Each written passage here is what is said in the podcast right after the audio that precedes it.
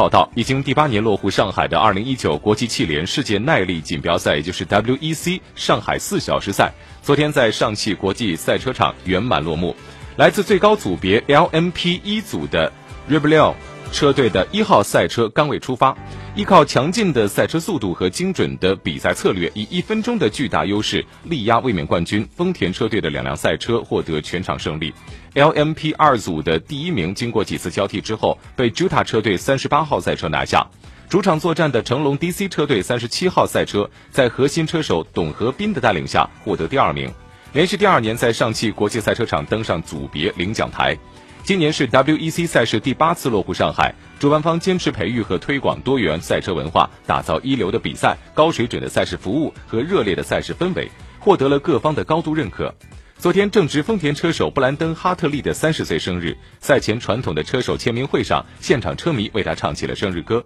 这位新西兰车手也以中文表示了感。